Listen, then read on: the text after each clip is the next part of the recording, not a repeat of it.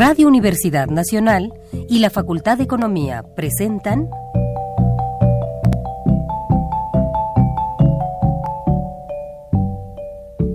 Los bienes terrenales.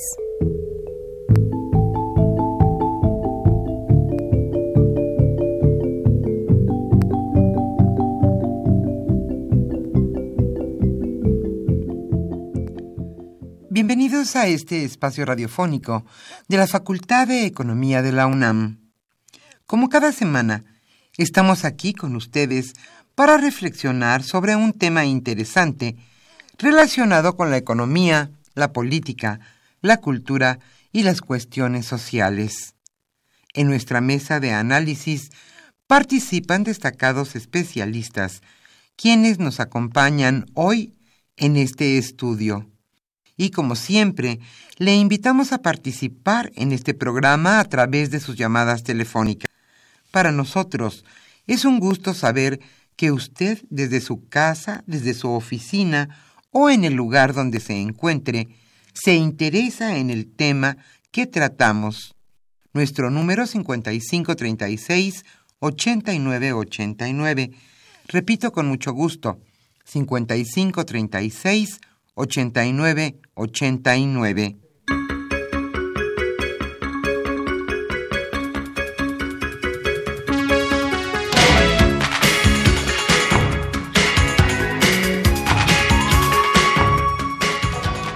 Es un gusto estar nuevamente con ustedes en este subprograma Los bienes terrenales. Hoy estaremos Socorro Montes en los controles técnicos. En los teléfonos nuestros compañeros Pedro Rosales, Luis Enrique Mota y Saúl Méndez. Yo soy Irma Espinosa y le invito a permanecer con nosotros, ya que el tema que hoy abordaremos en nuestra mesa de análisis es sin duda una cuestión de relevancia en la agenda nacional. Hoy hablaremos sobre los indicadores del mercado laboral, esto es, estaremos hablando de empleo. Pero también, antes de dar inicio a nuestra mesa de análisis, el maestro Carlos Javier Cabrera Adame analizará el tema que en estos momentos nos preocupa a todos los mexicanos la amenaza del aumento de aranceles para México a partir del próximo lunes. Hoy nos acompaña en este estudio y le damos la más cordial bienvenida a Edgar Bielma Orozco. Él es director general de Estadísticas Sociodemográficas del INEGI. Él estará con Carlos Javier Cabrera Adame abordando el tema de los indicadores del mercado laboral. ¿Para qué sirve medir la cuestión laboral en nuestro país? Esto es el empleo. ¿Y para qué nos sirve? Ese será el tema de hoy. Y como siempre le invitamos a participar en nuestro programa a través de sus llamadas telefónicas. Para nosotros es muy importante su opinión.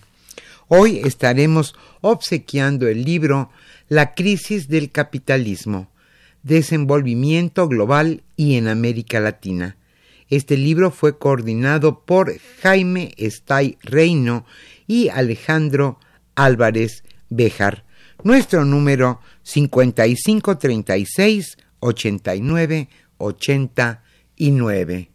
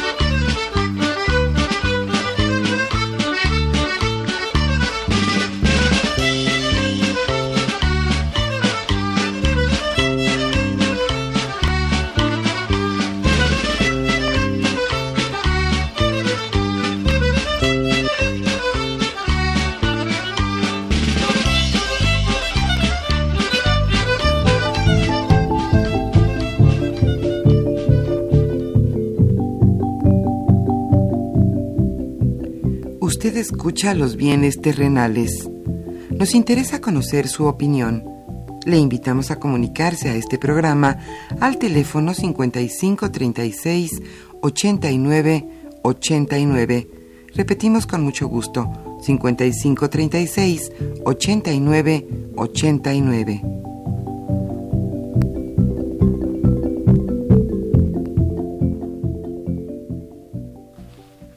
Muy buenas tardes, estimados redescuchas de los bienes terrenales. Bienvenidos a una emisión más de este programa que con mucho gusto lleva a ustedes la Facultad de Economía y Radio Universidad Nacional Autónoma de México. Como ya se comentó en la introducción a este programa, hoy vamos a conversar con el maestro Edgar Bielma Orozco, director general de Estadísticas Sociodemográficas del Instituto Nacional de Estadística y Geografía, sobre eh, el empleo en México sobre los indicadores del, mercado laboral. Eh, a la dirección eh, que está a, cuyo, cuyo titular es el maestro Edgar Bielma, elabora la encuesta nacional de ocupación y empleo, que es la medición eh, pues más amplia, más general, oficial también de el empleo y de las tendencias laborales en, el, en nuestro país. Antes, pues tenemos un tema que no podemos dejar pasar, estamos inmersos en él eh, es algo que ha sacudido la economía, el ámbito empresarial, el ámbito comercial, académico, político, e, e inclusive la cuestión ha rebasado nuestras fronteras y tiene un impacto eh, importante en, en, Estados Unidos y, y, asimismo eh, en otras partes del, del, mundo. Lo que es evidente es la actitud prepotente, la actitud abusiva del presidente de Estados Unidos en relación a, México.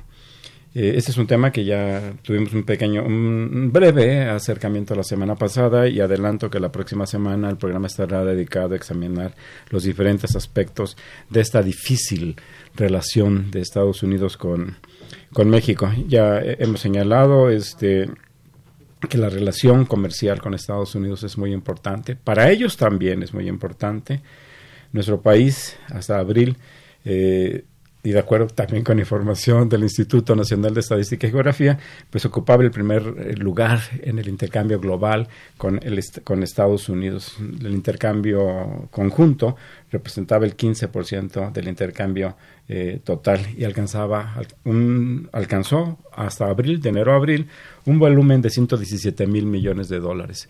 De manera que actuar en contra del intercambio comercial entre México y Estados Unidos tiene, tendrá, eh, sin lugar a dudas, un impacto muy importante tanto en la economía eh, y en el mercado de Estados Unidos y, por supuesto, no se diga en nuestro país en nuestro país, como lo hemos señalado también, dada la, concentración de nuestras exportaciones, dada la dependencia que, durante, que se ha ido gestando, que se ha ido creando a lo largo de, muchas décadas con Estados Unidos. Esto es un llamado de atención, eh, debe llevar a la reflexión a los órganos gubernamentales, a los órganos empresarial, empresariales, comerciales y a los distintos ámbitos sociales, incluido el académico, para buscar vías, mecanismos que eh, reduzcan, que mitiguen eh, esta dependencia tan, esta dependencia tan eh, fuerte que tenemos de Estados Unidos y que cuando ese país está gobernado por gente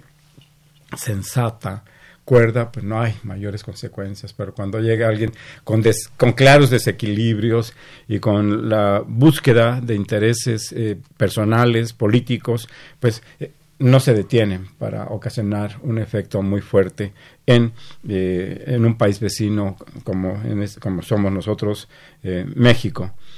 Eh, llama la atención el hecho de que si habiendo un intercambio comercial tan intenso y tan fuerte, se quieran, se busque establecer aranceles, impuestos a las importaciones que hace Estados Unidos desde nuestro país.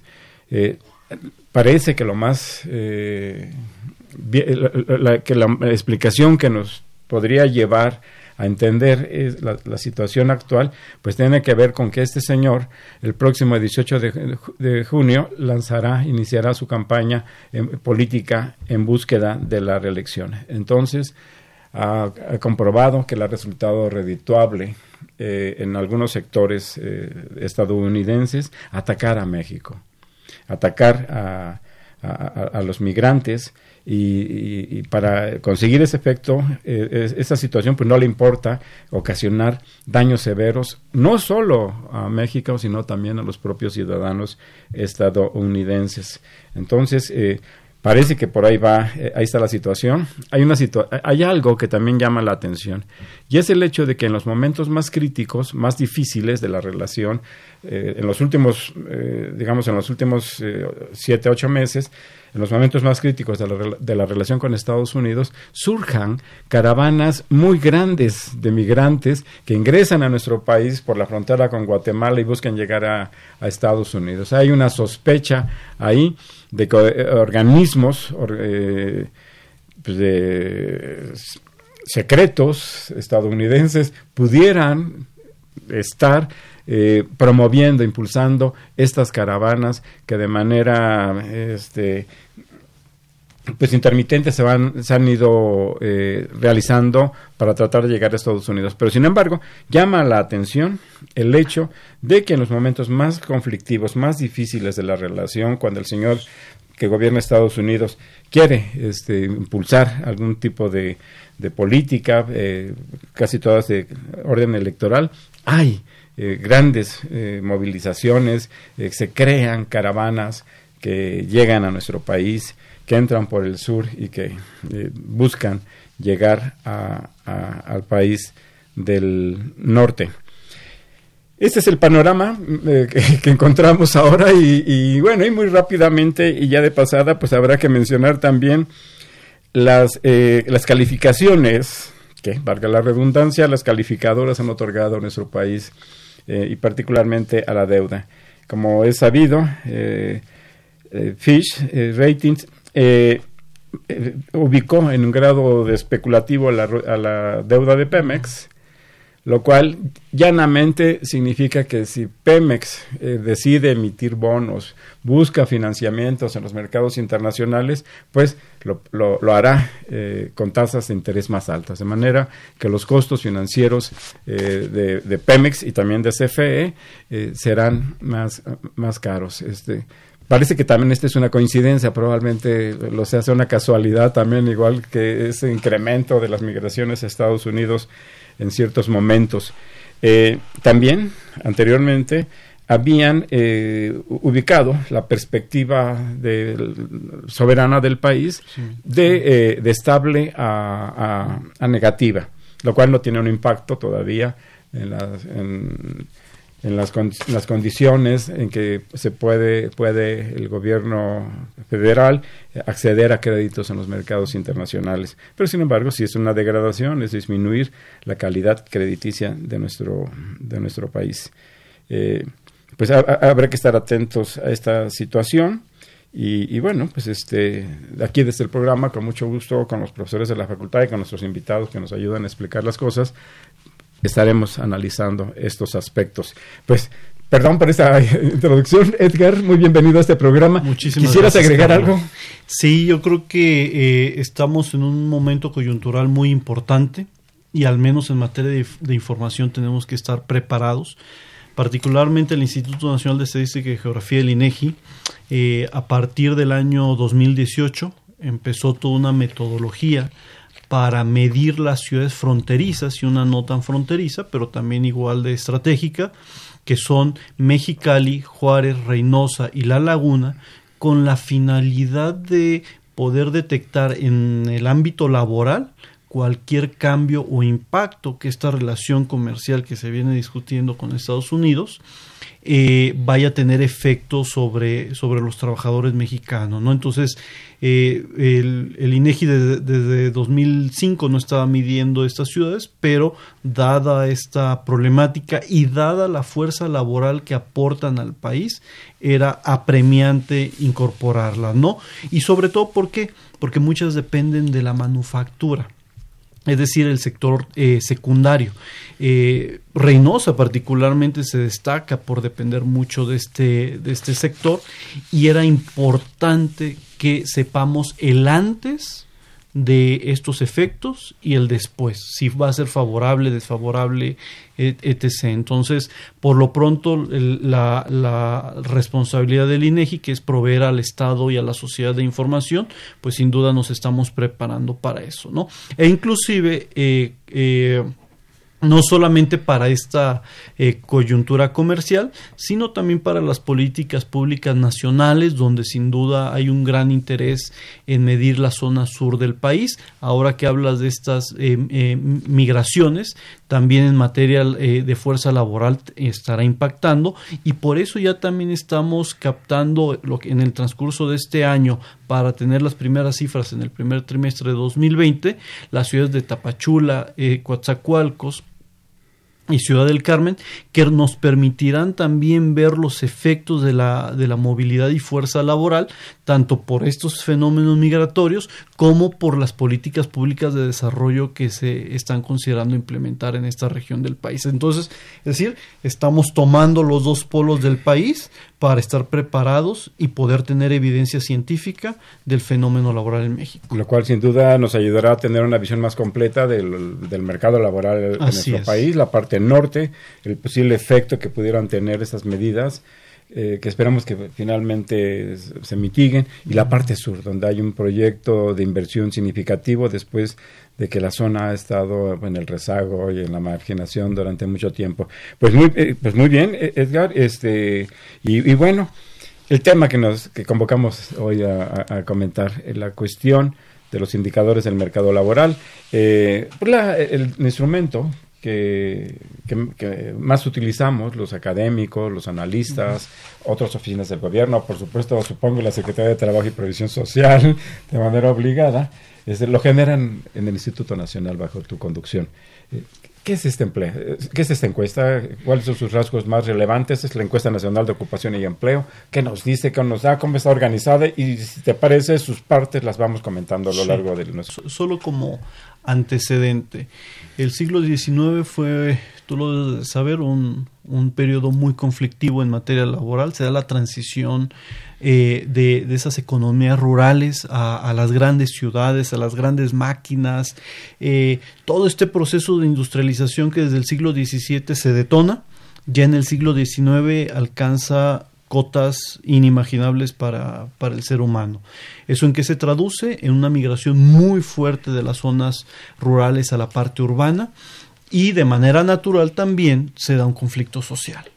Hay un cuadro muy significativo de Ramón Casas este, eh, sobre un movimiento laboral entre a, finales del siglo XIX, principios del XX, que da queda en una pintura muy de manera muy emblemática de cómo se están dando esas presiones laborales muy fuertes y en ese momento en que es en el que entran las oficinas nacionales de estadística. En ese momento ya empiezan a darse las primeras mediciones de dos rubros súper importantes.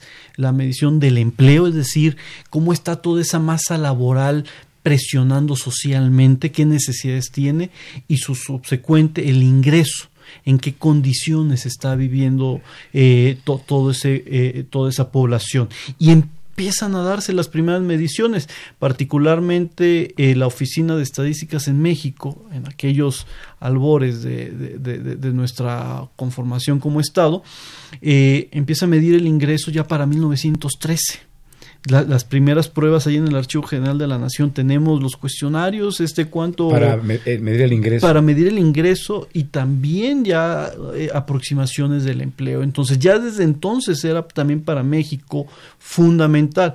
No en vano, por eso tuvimos de hecho una revolución también. Todo, eh, por, por todas las otras causas que se hayan detonado, pero siempre un caldo de cultivo son las condiciones laborales de las personas, que es lo que te permite atraer fácil este a una revolución, ¿no? Es decir, Tener bajos ingresos, la eh, eh, desigualdad. Eh, la desigualdad, entre, entre, otras cosas, pues es un caldo de cultivo precisamente para, para este para medir esto. Pero no solamente fue en México tú lo debes de saber fue en el mundo en Rusia después de la guerra con Japón. Había un contexto muy difícil de hambruna de desempleo de, de, de, una cuestión social muy muy compleja que nos lleva que después de la Primera Guerra Mundial antes de la, de la, de, la ONU, antes de las Naciones Unidas, la Organización Internacional de Trabajo ya haya eh, eh, emanado y ya haya visto la necesidad de manera fundamental de medir el empleo de, eh, una cuestión ya institucional, ya no solo estos primeros ejercicios que te comento de manera aislada, sino de manera ya sistematizada, ordenada homogénea en los países. A principios del siglo pasado. A, principios del siglo pasado, exactamente. Entonces, fíjate cómo se van armando todos estos conceptos para que actualmente eh, entendamos el por qué se debe de medir el empleo. Para evitarnos guerras, para evitarnos revoluciones, ¿sí?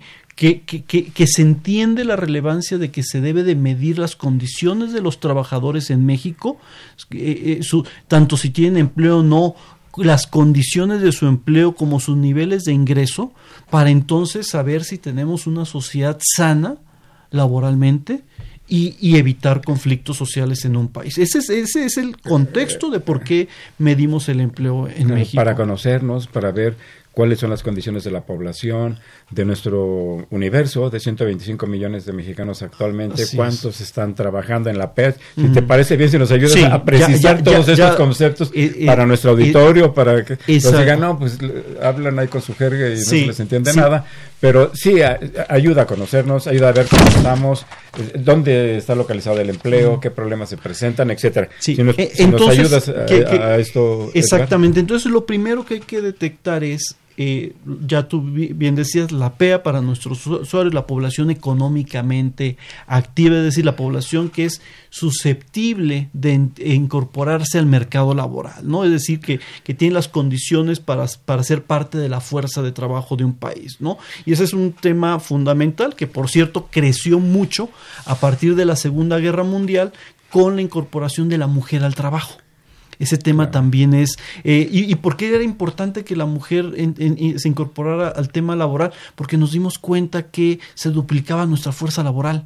Eh, o más que duplicado, si, eh, es que plenamente se incorporan a los mercados. exactamente, y los países desarrollados lo comprendieron perfectamente y por eso buscaron que la mujer se metiera de manera de, de, lleno, porque se dieron cuenta que en ese momento, de hecho hay más mujeres que hombres, este, de pronto iban a tener el doble de posibilidad de producción ¿sí? Eh, y, mientras que los hombres estaban ocupados en la guerra, en la, Segunda Guerra Mundial, pues la participación de la mujer en la cuestión laboral fue estratégica. perdón, un paréntesis. ¿De qué manera podemos definir a la PEA? Ya nos comentamos, población de más de 15 años, pero adicionalmente... Es, exactamente, es población de 15 años y más que está en condiciones de trabajar. Exactamente. En, en, esta, en esta nos encontramos con 56 millones de personas en el caso de México que estén la posibilidad o es, o es personas que tienen el potencial de incorporarse al mercado laboral. ¿La intención? La, eh, eh, decir? la intención todavía... Todavía, eh, todavía nos falta exactamente, la intención es, bueno, y de hecho ya la vamos descartando ahí sobre todo para aquellas personas que por alguna razón están estudiando, es decir, que eh, están fuera de cualquier mercado por ejemplo, tus estudiantes, alguien que se está concentrando, sabes que yo ahorita no me interesa este, dedicarme al mercado laboral porque yo estoy concentrado en hacer mi licenciatura, tal vez después una, una maestría y un, y, un, doctorado. Esa persona queda fuera de la, de la población económicamente activa porque no está buscando trabajo, porque, porque no tiene la intención, o aunque no estuviera buscando trabajo, pero que pero, pero sí está abierta la persona a que si lo invitan a trabajar pudiera incorporarse. Entonces, todas esas personas son susceptibles de, incorporarse a la PEA. Los que no es por cuestiones de salud, por cuestiones, insisto, de que tienen otros planes, las mujeres que deciden este, que están en casa es con sus hijos y que dicen yo no tengo la intención y distinguir de las que están en casa, aunque sí quisieran trabajar, porque hay porque hay, dos hay dos rubros tanto en estudiantes como en como en mujeres este amas de casa que sí pudieran estar en la intención de ofertar un, al menos una de trabajo a la semana, ¿no? Entonces, eh, empezamos por distinguir todo eso, aquellas personas que, que sí están en las posibilidades físicas e intenciones de poder incorporarse al mercado laboral.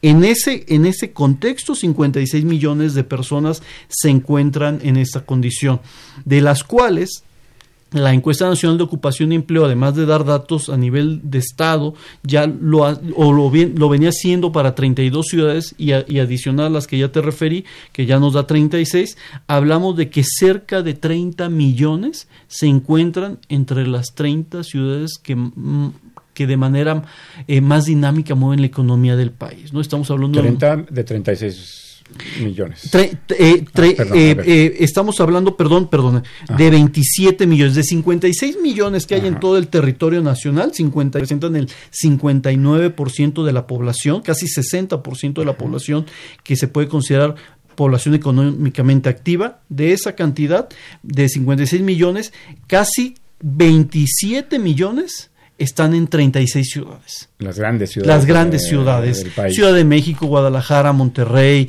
este León, mm, Juárez, exactamente, ¿no? Todas estas grandes ciudades, ah, tan solo ahí se está concentrando 27 eh, millones eh, de, de personas, ¿no? Y el complemento que son este, la población no económicamente activa, que son estos casi 30 y, 38 eh, millones de personas que son entre menores de edad, entre, entre personas este, que por su naturaleza física no es posible eh, trabajar o por las condiciones sociales este, o de trayectorias de vida que, que, no les permiten incorporarse al trabajo. Esa es nuestra base de la medición de, de ah, para que entonces ahora sí empecemos a hablar del empleo. Todavía ahorita no estamos hablando del empleo, simplemente estamos hablando de personas potencialmente eh, consideradas, que, que, se pueden considerar, se, se pueden incorporar al mercado laboral.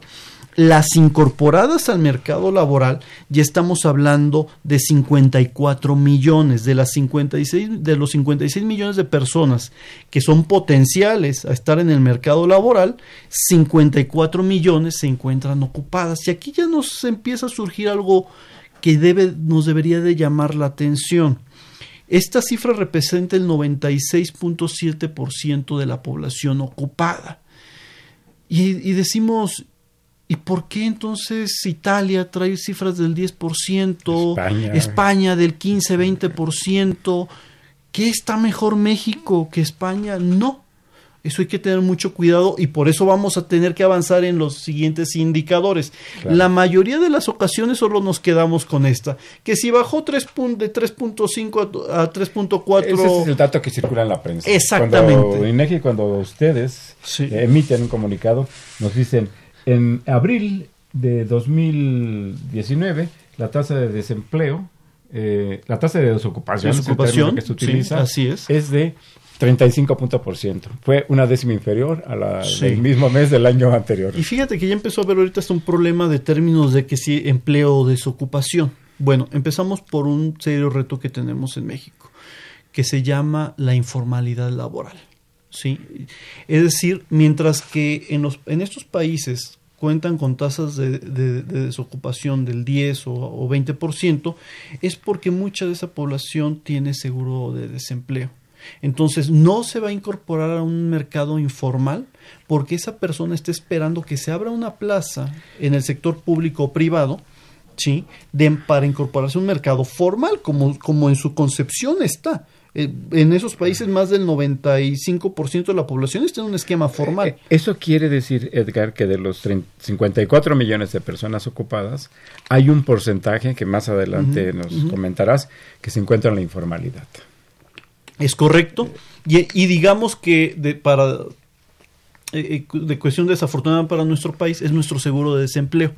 Es decir, si perdemos el empleo el, el día de hoy, bajo la, como no tenemos una protección eh, eh, laboral, este, seguro de, desempleo, seguro de desempleo exactamente, eh, lo que sucede es que segura, y, varios de nuestros radioescuchas este, seguramente se pueden sentir identificados, eh, pues de inmediato buscamos eh, o vendemos algo afuera de nuestras casas o nos subimos a un vehículo para tratar este, de, de en el tema de, de, taxi o en sus diferentes procesos ya modalidades que, que actualmente existe. Es decir, buscamos de inmediato, aunque no sea formal, incorporarnos al, al, al, al sector productivo, ¿no? Aunque esto implique Producir, buscar tener un ingreso pues bajo las condiciones que sea, aunque no tenga seguridad social, aunque no y haya... estas personas que realizan esas actividades están contabilizadas. Exactamente. Dentro de, este, dentro de estos 54 millones. Que son el 96.7 y por eso nos da una tasa de... Tan alta, tan alta de ocupación. De ocupación y tan baja, tan baja de, desocupación. Entonces hay que tener mucho cuidado con la lectura de los indicadores. Este, por eso, primero, por este fenómeno que de manera particular se da en México y América Latina. Si te parece, vamos a hacer una pausa y ya que tenemos este planteamiento general eh, y agregado acerca de la tasa de desocupación, pasemos a otro tipo de tasas que ustedes elaboran, que ustedes trabajan, para tener una idea más certera de lo más y, cercana de lo que es el mercado laboral de México. Hacemos una pausa y regresamos a los bienes terrenales.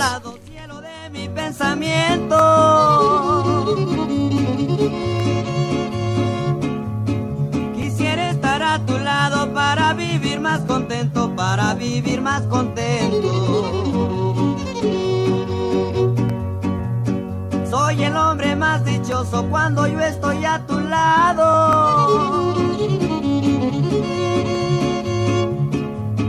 Hasta el sueño se me quita, aunque esté bien desvelado, aunque esté bien desvelado.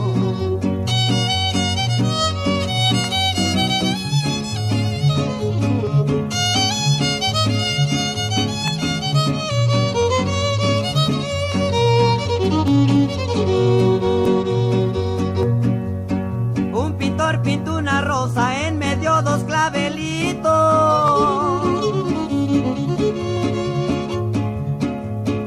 Pero no hay pintor que pinte lo negro de sus ojitos, lo negro de sus ojitos. Un pintor pintando rosas pinta una flor de alelía.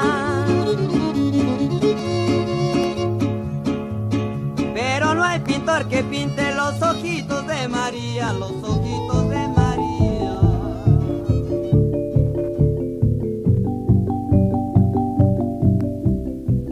Usted escucha los bienes terrenales.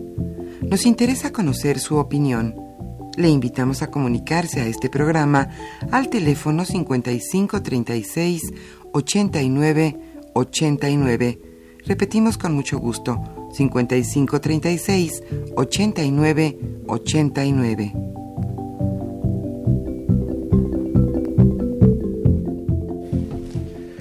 Nos encontramos en esta mesa de análisis. Edgar Bielma Orozco, eh, director general de Estadísticas Sociodemográficas de el INEGI, y su servidor Carlos Javier Cabrera Adame para comentar el tema de los indicadores del mercado eh, laboral. Retornamos.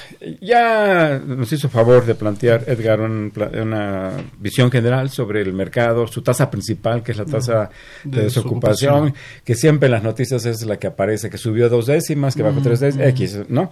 Pero hay otro tipo de tasas que les llaman en el instituto complementarias que nos permiten tener un mayor acercamiento a la realidad del mercado laboral de nuestro país. E iniciemos por, por la primera, eh, que es la tasa de subocupación aquellas personas que están en la necesidad o disponibilidad de ofertar o una hora o más adicional de trabajo. Es decir, que no les es suficiente con lo que están trabajando para eh, sobrevivir, ¿no? Y esa ya es la que empieza a causar ruido, ¿no? Porque del anterior que solo pasó de 3.6 a 3.5, vemos cómo esta eh, pasa de 6.8 eh, a 7.4. Es decir, ya se eleva la cantidad de personas. En relación a la PEA. A la PEA, exactamente. todo, todo, todo va a ser en relación a los 54 millones, de, 56, eh, perdón, millones de personas. No es en relación al tamaño total, de, la, total de, la, población, no, porque, porque ya sabemos que, que, hay niños, en, en, los 125 millones de personas, hay niños que inclusive no deben de estar trabajando. Tenemos otro proyecto como el módulo de trabajo infantil, donde sí detectamos que hay niños que todavía en nuestro país están laborando y además en condiciones críticas, que eso es lo que llama la atención, pero nos vamos a focalizar, insisto, en personas de 15 años y más este, que además están con la intención de trabajar. En esta, en, en, esas, en esa lógica, tenemos que de aquella cifra muy pequeñita de 3.5 ya se traduce en una cifra de 7.4. Okay. Entonces ya no estamos hablando del 1.8 millones, sino ya estamos hablando de cerca de 4 millones de, de personas. Entonces ya, ya empezamos a complicar un poquito más esa, esa condición eh, de empleo. Otro elemento fundamental que ya refería, hay el fenómeno de la informalidad. Es decir, significa que de los 54 millones de personas que están trabajando, el casi 57%, 57%, 57 de esas personas se encuentran en un esquema informal, en el, en el, en el, en, en el trabajo informal. Y este se compone de dos vertientes. Aquellas personas que trabajan para una, empresa, para una empresa formal de manera informal, ¿sí? Parece trabalenguas, llámese los outsourcing, algunos de ellos, algunos, no, quiero, al, algunos de ellos, no claro. quiero generalizar, pero en algunos casos de ellos, uh -huh. por, y también por citar un ejemplo, hay toda otra serie de, de, de también de ejemplos, en los cuales eh, yo creo que por estar trabajando para una empresa formal, eh, tengo eh, mi seguridad social, tengo todos mis derechos laborales y etc. Y me doy cuenta que cuando voy a, por ejemplo, al IMSS, no estoy inscrito. Digamos ¿Sí? que, que, sería lo, la, la, diferencia entre la sí. formalidad y la informalidad. Formalidad, no tener seguridad Se, social. Seguridad social, ¿no? Y, y, todas las leyes que de ello emanan que protegen al, al, no, al, no traba, al trabajador. servicio médico. Este, este eh, eh, aguinaldo. Seguro de accidentes. Eh, pensión, pe, lo, lo, que es muy importante. La, la pensión, pensión, este, el, el, el, apoyo guarderías, este, en, entre otras cosas, ¿no? Toda muy, esa serie de, de, de, de de derechos este, laborales. Y ahí está el 57%. Que no lo tiene. En, sí, que no lo tiene. Que, que no lo en, tiene. En la informalidad. Que no, eh, que no que lo se tiene mide, por dos razones. Pero que no está en sí, la... por dos razones. Adelante. O trabaja para una empresa formal, insisto, pero él está de manera informal en relación con la empresa, uh -huh. o la, las otras personas que representan el 28%, que son aquellas que la empresa es informal y de manera natural es en el, consecuencia. en consecuencia ya, ya, de manera natural pues su relación con, con la empresa es informal también hay no una gran cantidad de pequeñas empresas que se encuentran en esta en situación, esta situación. desgraciadamente el, como, como, el 95% y esto de, lo de voy a ligar a algo muy importante que es que es el salario mínimo. Se está discutiendo que si debe de ser de 100 pesos, que si en la frontera debe ser de 174 pesos, si mal no me equivoco. Sí, nada más que para el 56%, 57% de la población eso va a ser letra muerta. ¿Por qué? Porque ellos no existe ese, como no están amparados, no están protegidos por esas en leyes, el marco de la en ley. el marco de la legalidad pues que el que estemos discutiendo si es 100 pesos o 174 pesos para ellos va a ser irrelevante. Entonces, por eso de pronto, de manera natural, nuestros radioescuchas, algunos de ellos pueden identificarse con, pues sí, pues ya se aprobó una ley que dice que ahora va a ser este eh, 100 pesos el salario mínimo, pero yo no yo no lo estoy viendo eso. Entonces eso, eso ya, por eso es importante esta cifra. Ve, ve, ve cómo se claro. empieza a ligar con temas de nuestra discusión nacional e internacional. Porque, por cierto, en este Tratado de, de Libre Comercio también está la discusión de, oye, México, ¿por qué le estás pagando tanto a tu, tan, tan poco, perdón, uh -huh. tan poco a tus trabajadores? Entonces, ah, ve cómo todo se empieza a ligar y tiene que ver con un tema del 57% de nuestra fuerza laboral que está en un, esque, en, en, en, un, en un esquema informal. ¿no? Pero déjame. Pasamos a otra. Entonces, eh, exactamente. Pasar o, o complicar todavía eh, un, poquito más este no la explicación, eh, sino, sino la, sí, la, fotografía de la fotografía, laboral, ¿no? exactamente, es, es, a eso me refiero con, con este concepto. Y tenemos la tasa de ocupación parcial o desocupación, es la suma ya de los desocupados, insisto, más aquellos que eh, se encuentran laborando menos de 15 horas a la semana. Es decir, sí tengo empleo, pero apenas si la libro, porque solo encontré, es, porque solo pude trabajar 15 horas a la, a, a la semana.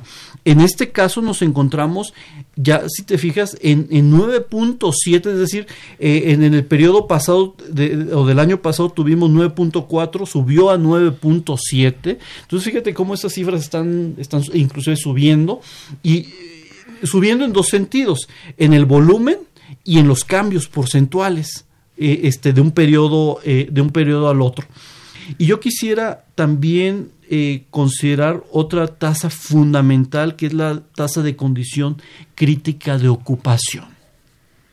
Entonces, esta es todavía más interesante porque es donde estamos detectando personas que trabajan o menos de 35 horas ¿sí? a, la, a la semana o que trabajan más de 35 horas a la semana, pero con solo con un salario mínimo o 48 horas a la semana, más de 48 horas a la semana, con menos de dos salarios mínimos. Es decir, están súper saturados de trabajo, pero en unas condiciones de retorno de, del trabajo, este, de rentabilidad del trabajo muy bajas. Con ingresos muy bajos. Muy bajos. Insuficientes. Insuficientes. Entonces, y, y resulta que esta tasa, ve cómo eh, la historia inició con 3.5% y en esta tasa ya vamos en 17.5%.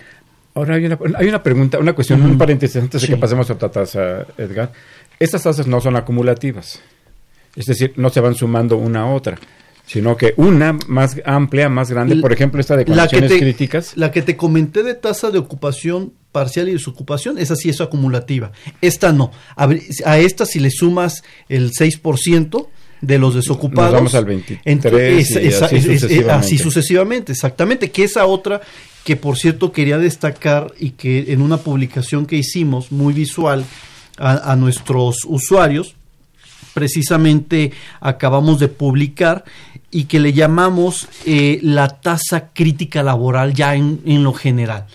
Todas las posibles combinaciones de dificultad que puede enfrentar este Trabajo, eh, insuficientes, bajos ingresos, Eh, este, desocupado, desocupado, este, informal- esa no, esa esa, no, es, la es- no- sí, nos queda porque fuera, ¿no? resulta que en nuestro país hay personas que, que además es, tan perversa esta tasa de, de informalidad que hay personas que saben que en, en el sector formal van a ganar tan poco que se van al sector este Informal. informal por, por sus condiciones de educación, que ahorita también vamos a poder ver eso, pero, pero solo en, la, en esta parte de condiciones críticas laborales, que es ya la suma de, de toda una serie de, de este, entre la tasa de presión general, la tasa de condición crítica laboral, más la ocupación parcial y la desocupación, sumándole todo eso, resulta que nuestro país, en, en, en- en, estas 36 ciudades que estamos analizando, y ya digo en las ciudades que es donde hay el empleo, porque si nos vamos, si ya inclusi- incluimos la parte rural, esta, esta se eleva,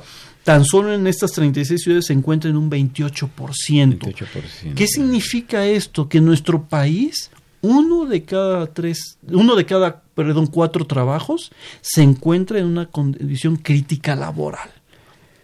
¿Qué significa? Y lo vuelvo a traducir, que es la suma de la desocupación, la subocupación, los ocupados que laboran menos de 15 horas a la semana, los ocupados que buscan trabajo y los ocupados en, en condición crítica de ocupación. Es decir, todo, todas esas definiciones difíciles de, de enfrentar como, como trabajadores, sumadas aquí, nos da un 28%. Pero además quisiera destacar la ciudad de Reynosa donde el 49.5% de la población se encuentra en esas condiciones. Es decir, es un volado. En esas condiciones críticas laborales. Crítica Es laboral, tasa así es. de condiciones- Tasa, tasa crítica, ya no de condiciones, es la tasa crítica laboral, que es la suma, vuelvo a repetir, de desocupados, subocupados, ocupados que laboran menos de 15 horas a la semana, ocupados que buscan trabajo y ocupados eh, en condiciones críticas de ocupación. Sí, es, es ya toda La una suma de- no está incorporada No, todavía, no, en, en esto no, pero ya en el documento que acabamos de, de- de liberar de las ciudades, lo incorporamos como para, precisamente por esta inquietud que te, que te surgió. Oye, ¿y la suma de todas estas problemáticas cuánto es? Bueno, la suma de todas estas problemáticas a nivel urbano son del 28%. Y o Tlaxcala con 43%, Ciudad Y- Juárez con 40%. Y para precisar un poquito, Edgar, este 28% es de la PEA. De- exactamente, exactamente. De la de, PEA. de esos no 50 de la parte que está en la- la- en el sector formal. es del global, de Del los, global, de los 50 y- 54 millones. o 56 millones. de los 56 millones, El el, 28%. el 28% se encuentra en esa condición. Entonces, cuando nos preguntamos por, por qué, este, oye, pero eh, el INEGI solo dice que el 3.5% está desocupado y mi realidad es otra. No, el INEGI también está advirtiendo ya la, la, las otras realidades, donde el 27, 28% de la población está en una situación muy complicada, nacional, específico, insisto, nuestros este, eh, connacionales de, de, de, o nuestros eh, amigos de Reynosa, Tlaxcala, Juárez o Acapulco, donde más del 40% del empleo se encuentra en esa condición, ah, pues entonces ahora sí nos pueden entender un poquito más, el, o, o, o, es más realista esta cifra a lo que ellos al están... 3.5 de, eh, al 3.5, exactamente, sí, de, desocupación. de desocupación, ¿no? Y por eso es la riqueza y por eso el INEGI está invitando a que conozcamos este documento que es muy valioso porque empezamos a, a, a ya desmenuzar. ¿Podrías decir dónde se, dónde se podría localizar En- para los interesados? Váyanse a un buscador, electrónica? exactamente, váyanse a un buscador en NOE INEGI, los, los direccionará a, a- a- la página del INEGI donde está este, este apartado, presen- presentación ejecutiva de resultados por ciudad, y ahí ustedes podrán conseguir esta información. Y, y es esta misma que traigo ahorita en físico, que todo ciudadano eh, de la República este, po- podrá acceder a es un ella. instrumento muy útil para los estudiosos, los analistas, el público en general que esté eh, que tenga interés en conocer realmente cómo está eh, compuesto, cómo está estructurado y cuáles son las características del mercado laboral en nuestro país. y no solamente eso, no solamente ya decimos eh, si trabaja la gente o no y en qué condiciones, sino los sectores.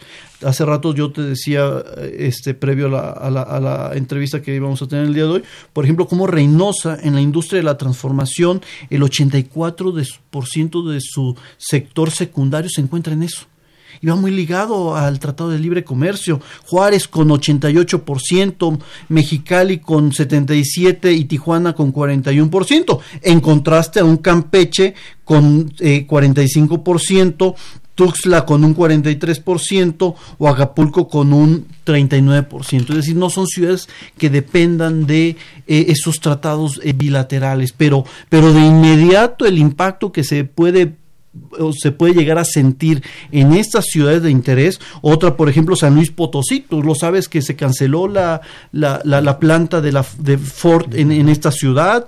Este, tenemos en Aguascalientes con 76% de donde yo vengo precisamente para, para asistir a este evento, ¿no? Adelante. por Muchas gracias, Edgar.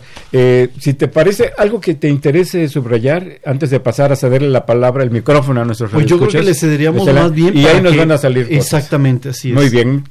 Eh, don Jesús Ríos, un saludo muy cordial. Él habla de la Miguel Hidalgo. Pregunta, ¿qué porcentaje de despedidos se ha dado en el sector público a raíz de las medidas de austeridad y cómo impacta en el conjunto de indicadores laborales? Eh, voy a leer dos o tres, si te parece, Edgar.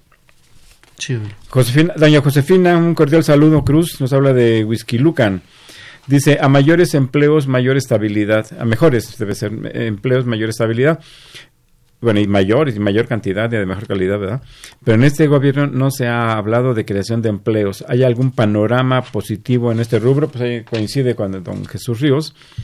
Agustín Narváez González de Coajimalpa, gracias por llamar. Dice, ¿qué apreciación tiene mayor peso o relevancia sobre el empleo, la de AMLO o la de INEGI? Ay, ¿Qué apreciación? Pues la, la de INEGI es la oficial, ¿no? Y, y voy a dar lectura otra más, este, si te parece. Lorenzo de Paul, gracias por llamarnos de Almoloya de Juárez.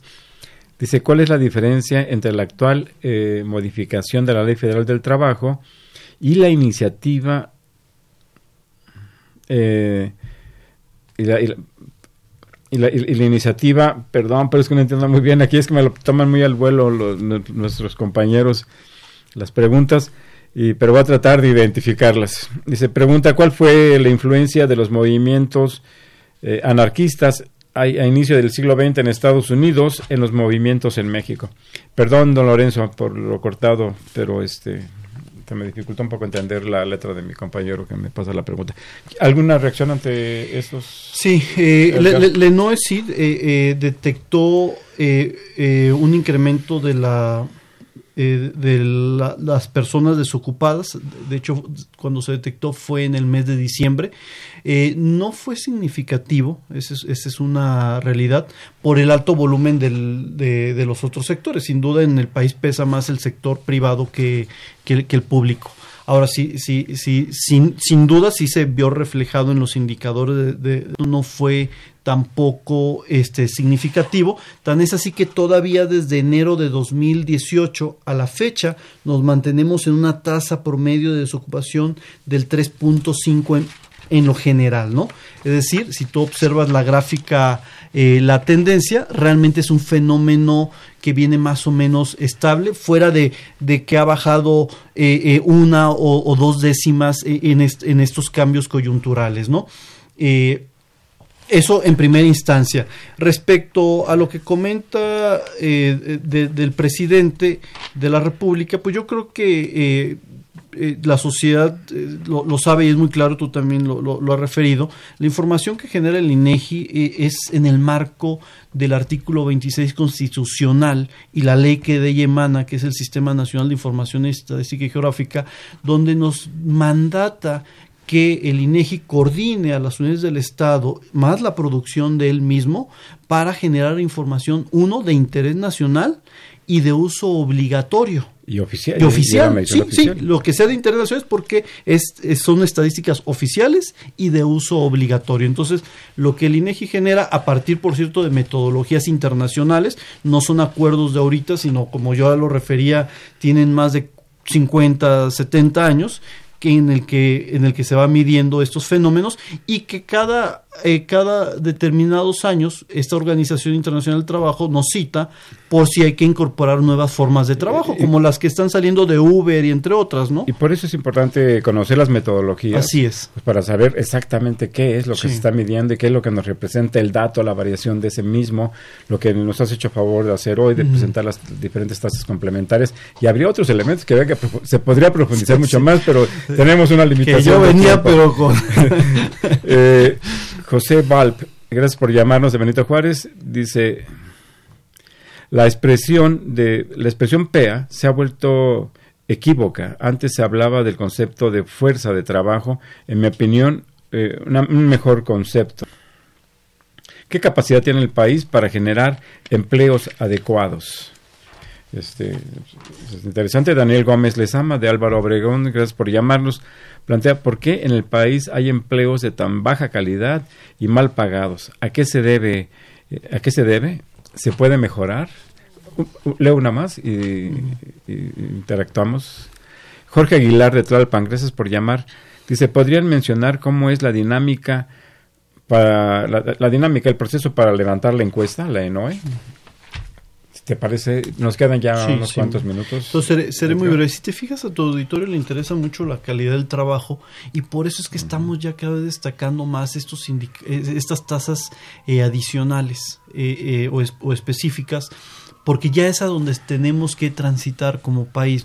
Ya nuestra discusión no es si estamos ocupados o no, sino la calidad del, del trabajo. Y por eso toda la discusión que está habiendo ahorita en materia laboral, y decía uno de tus este, radioescuchas, ¿Cuál es la diferencia entre, entre las leyes anteriores y la nueva? Una de ellas, por ejemplo, es cómo incorporar a las, a las trabajadoras domésticas a, a la formalidad.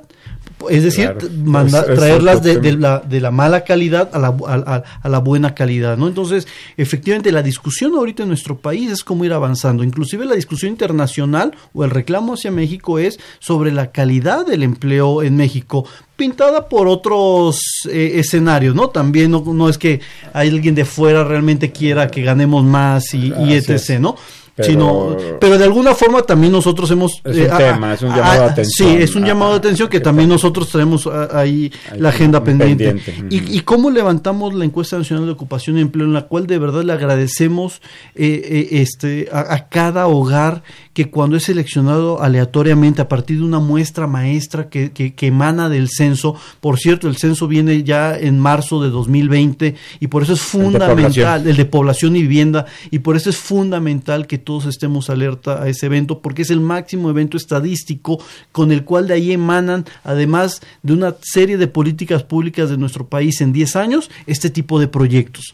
Es decir, de ahí sabemos cuántos hogares hay, de esos hogares seleccionamos aleatoriamente eh, más de 120 mil hogares al, al, trimestre y a partir de ese momento vamos a los hogares, hacemos un cuestionario y ese hogar va, se le va a estar entrevistando durante cinco trimestres.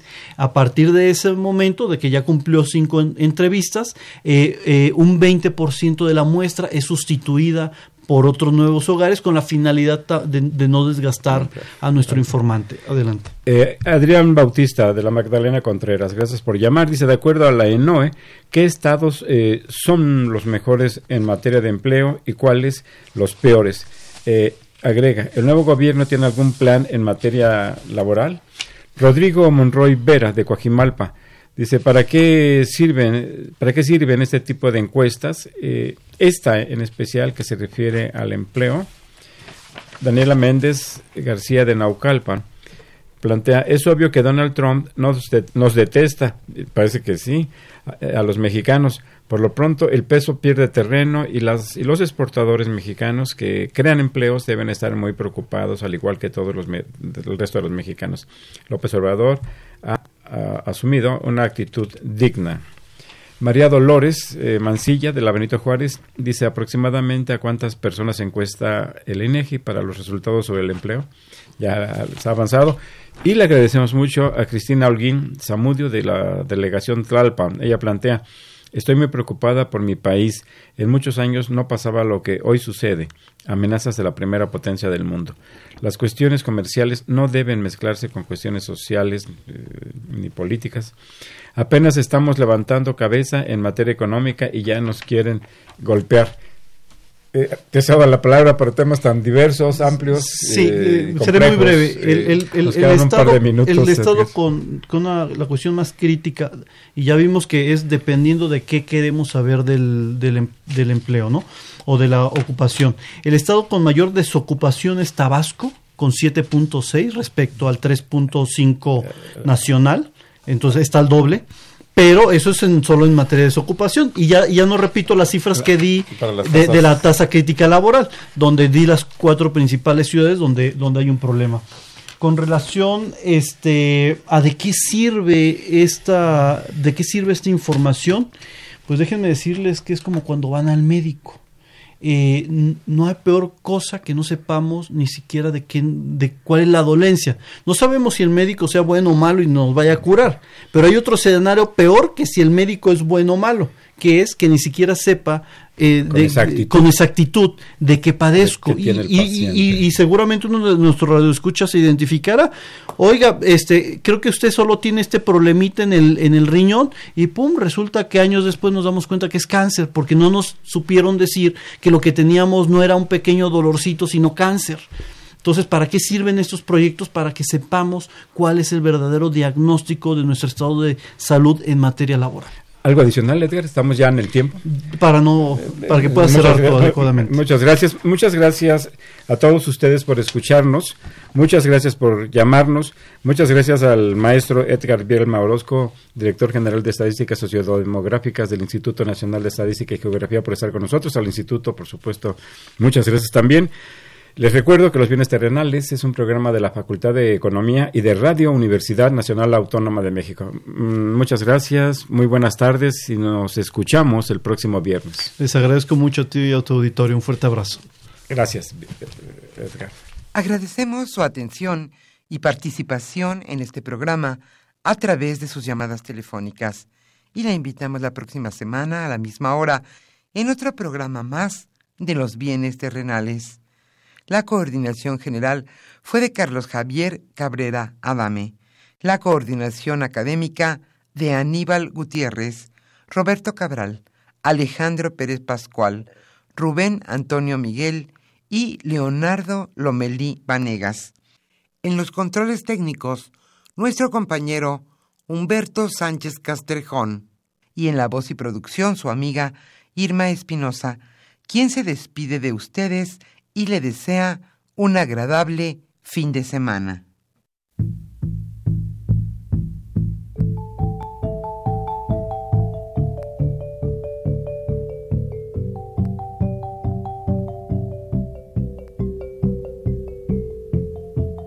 Radio Universidad Nacional y la Facultad de Economía presentaron Los bienes terrenales.